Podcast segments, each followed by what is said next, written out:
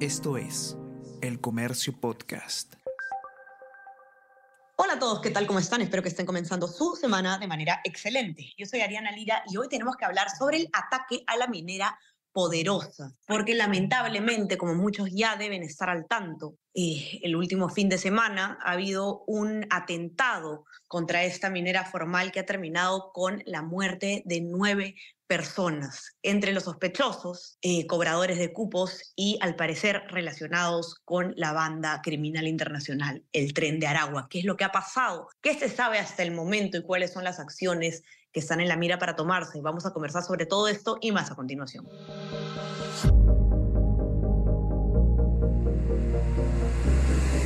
Tenemos que hablar con Ariana Lira.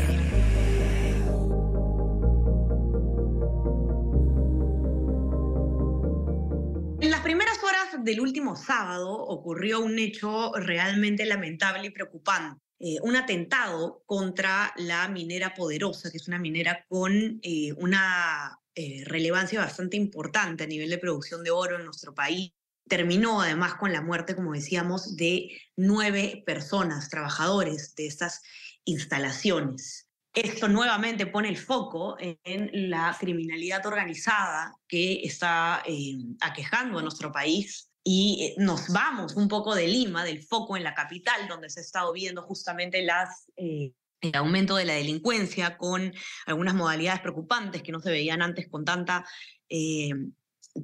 tan seguido al menos, nos vamos ahora fuera de la capital y, vemos este lamentable atentado muy preocupante que está llevando a que se reclame la presencia de las Fuerzas Armadas y por lo menos eh, el envío de más personal policial, por supuesto, como medida mínima, a esta zona. Eh, ¿Qué es lo que ha pasado? ¿no? Porque primero deberíamos ponernos un poquito en contexto. Martina Costa, periodista del comercio, está acá con nosotros y nos va a contar un poco eh, ¿Qué es, lo que, ¿Qué es lo que se ha podido conocer hasta ahora sobre este grave hecho y qué es lo que se viene? Martín, ¿cómo estás? Bienvenido. Cuéntanos, ponnos un poquito en contexto. ¿Qué ha pasado el sábado en esta minera? Bien, ¿qué tal a todos? Eh, bueno, lo que ha pasado no es más que la extrapolación de lo que vive la sociedad eh, a diario, pero llevado a otras latitudes, ¿no? Eh, en otro terreno, un terreno mucho más formal, eh, usualmente esto está pasando en todas las esferas, los ataques por extorsiones, la criminalidad avasallante,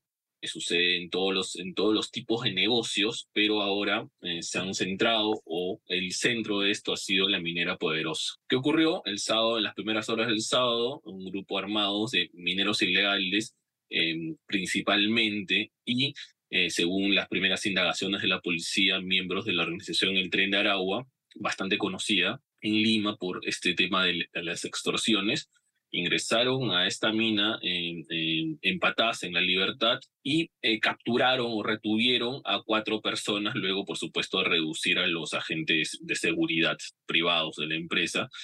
En medio de, este, de esta situación, y, segura, inquietante por cierto, es que eh, estas personas son liberadas, un poco confuso todo, y se da un intercambio de disparos y las explosiones que desencadenan en nueve personas fallecidas y lo que se dijo un principio 20 personas heridas ha terminado en 15, 15 personas heridas, tres de ellas con pronóstico reservado por la gravedad de las quemaduras, pero lo que te digo es, es eso, es, es que eh, en la criminalidad campeante en los distintos em, sectores y distintas geografías del país, ahora se ha trasladado a la minera poderosa, por supuesto, con, con una matanza este, horrorosa. ¿no? Ahora, ¿a, quién se le atribuye esto? Estamos hablando, la, hipótesis que se maneja es que hay un tema de cobro de cupos y esta me, llamó la atención, esa no es la primera vez que hay un atentado contra esta minera. La pugna de poder parece que es entre la minería formal, representada justamente en este caso por la eh, minera poderosa, y la minería informal,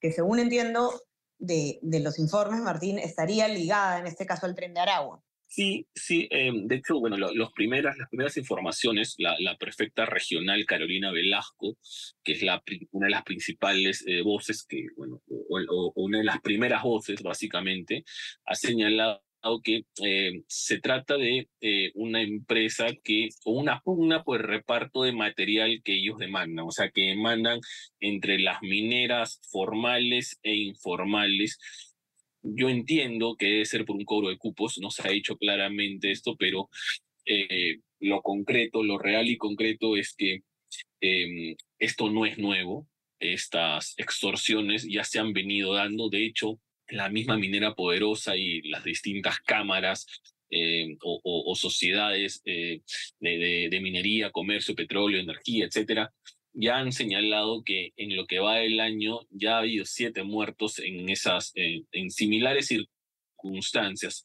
por disputas, cobro de cupos o algún tipo de, de crimen o que tengan que ver con crímenes organizados, ¿no? Ahora, Martín, la, parte de las reacciones es importante, ¿no? Porque como, como dicen desde la minera, esa no es la primera vez, ya se ha pedido eh, atención del gobierno central, en este caso, incluso el gobernador César Acuña ha dicho, ¿no? Eh, le ha pedido al Ejecutivo el, que considere la presencia de las Fuerzas Armadas en esta zona. ¿Qué es lo que, eh, cómo se está manejando el, debate o las reacciones a nivel de autoridades en este caso? ¿Qué es lo que ha dicho el gobierno, si es que se ha pronunciado? que se está solicitando? ¿Cómo vamos en ese sentido? Sí, eh, bueno, eh, en, lo gubernamental creo que eh, no hay mucha, no hay mucho, no hay muchas novedades. es siempre la reacción reactiva del, del, gobierno, del Ministerio del Interior, que por cierto es un ministerio bastante inestable, con varios cambios en donde las políticas em, sectoriales claramente no están eh, del todo eh, claras, valga la redundancia. Eh, hay una pésima ejecución de gastos, como lo hemos visto en comisarías, y esto también ha sido puesto de manifiesto por, por las diferentes entidades. O sea, el alcalde de Patás, Aldo, Aldo Carlos Mariño, ha señalado por ejemplo, las comisarías en la zona, que son 13 distritos en la zona de Patás, eh, apenas tienen cuatro comisarías y que a veces no tienen ni siquiera dinero para el combustible de esas camionetas.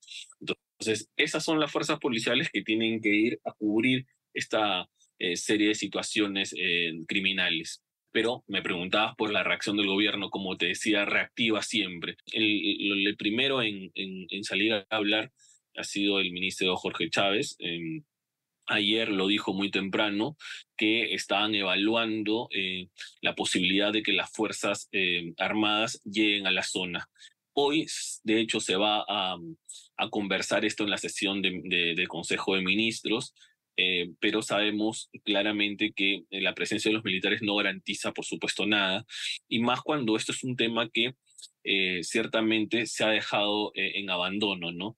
Em, como te decía, el, propio em, presidente regional o el gobernador regional César Acuña ya había, ya le haya expresado esta sensación de inseguridad al primero Tarola y, seguramente no ha tenido muy buena, muy buena respuesta o no ha habido respuesta eh, por parte de, de, la PCM, el Ejecutivo, que ha desencadenado en ello. Y respecto a las reacciones ya fuera del Ejecutivo, o sea, de instituciones, están demandando al gobierno eh, ejecute un plan verdaderamente efectivo ante la criminalidad. Eh, y, te, decía en el inicio, porque lo que vive el, comerciante de la calle, el ferretero, cualquiera de ellos, con el tema de las extorsiones es lo que está viviendo ahora la minera poderosa, ¿no? Entonces, recién es como que al escalar esta situación es donde se ha, empezado a hacer foco y definitivamente sigue siendo unas respuestas tardías por parte del gobierno. Así es, preocupante, Martín, lo que comenta sobre todo de la, la capacidad policial que tiene la zona, ¿no? Eh, y justamente yo no quiero dejar de, invitarlos a que también puedan revisar el especial de ese data que se ha publicado justamente eh, ayer domingo que tiene que ver con esto, ¿no? Es la, la situación de los lamentablemente pocos recursos que tenemos para enfrentar la, seguridad, la inseguridad ciudadana.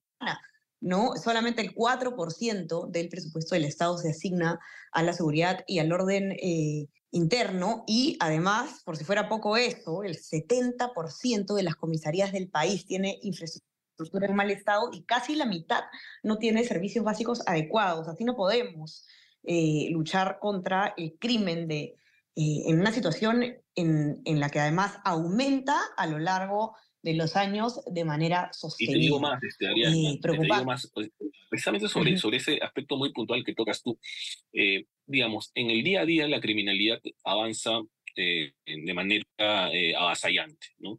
Pero hay un dato de la Cámara de Comercio, Producción y Turismo y que dice que básicamente em, los, los, em, el principal delito, o, mejor dicho, el, el principal delito en medio de la informalidad ya dejó de ser el narcotráfico y ahora es la minería informal. Entonces, ya tenemos un derrotero más o menos que nos está indicando por dónde está yendo la mano y definitivamente eh, los grupos criminales están un paso adelante. Han identificado que en, ese, eh, en este rubro hay dinero, hay informalidad y hay una ausencia, por supuesto, de la autoridad y es donde han tomado, por supuesto, por asalto estas, eh, estos crecientes negocios. Ni siquiera son negocios, sino que las industrias eh, de por sí, que en teoría deberían darnos una, em, o deberíamos tener mucho mayor seguridad, eh, no lo están teniendo. Así es, Martín, preocupante. Veremos qué es lo que pasa entonces en este caso. Tenemos un nuevo ministro del Interior que podría empezar con el pie derecho su nueva labor. Eh, atendiendo este caso importantísimo. No podemos dejar que avance más el crimen organizado. Los quiero invitar a que puedan leer toda la cobertura sobre este preocupante caso de la minera poderosa en nuestra web elcomercio.p. No se olviden también de suscribirse a nuestras plataformas. Estamos en Spotify y en Apple Podcast y suscríbanse también a nuestro WhatsApp El Comercio te informa para recibir lo mejor de nuestro contenido a lo largo del día. En nuestra web también pueden encontrar el especial de ese data sobre seguridad ciudadana llamado a más crimen, menos recursos. Todo esto lo encuentran en nuestra web. Estamos conversando entonces nuevamente el día miércoles. Martín, te mando un abrazo, que tengas un excelente día. Gracias a todos y un abrazo para ti, Ariana. Y estamos conversando entonces el día miércoles. Cuídense mucho. Chao, chao. Tenemos que hablar con Ariana Lira.